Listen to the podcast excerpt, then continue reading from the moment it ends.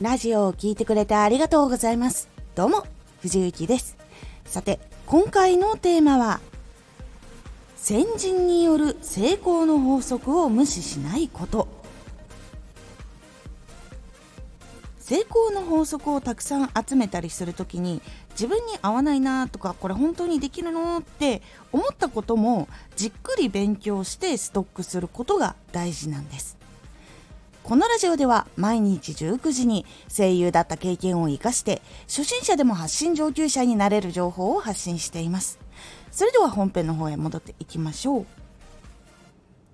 成功の法則っていうのはその人が成功にたどり着いた理由とかやり方とかどういうふうにこう考えたとかそういうものが結構たくさん詰まっているんですよ。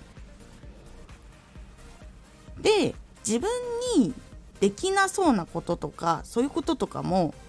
感じたりとかはするかもしれないんだけど実はそれをどんどんどんどん知っておいた方が努力の仕方とか新しく何かをする時にこういうことをやったら伸びやすいんじゃないかっていうことを考えられたりとか自分で作っていけたりするようになったりします。なので実は成功の法則で今までの人たちがこれは成功したぞって言っていること。っていうのは結構実は勉強しておくと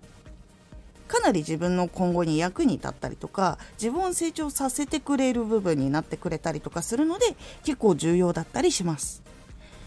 じゃあまず成功の法則どこを勉強したらいいのか。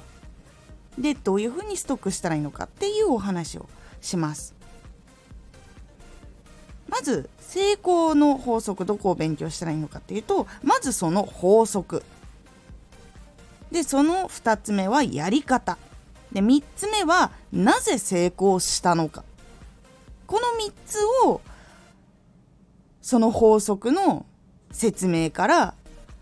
勉強するっていうのが大事になります。法則にのっとってやり方を知って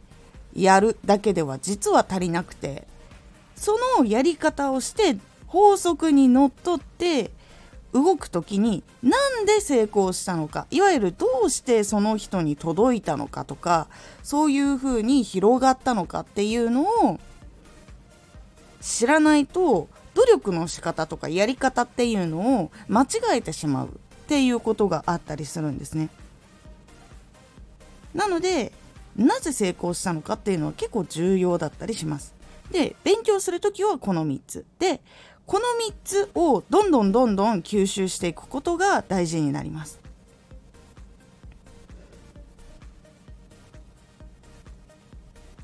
でこういうふうに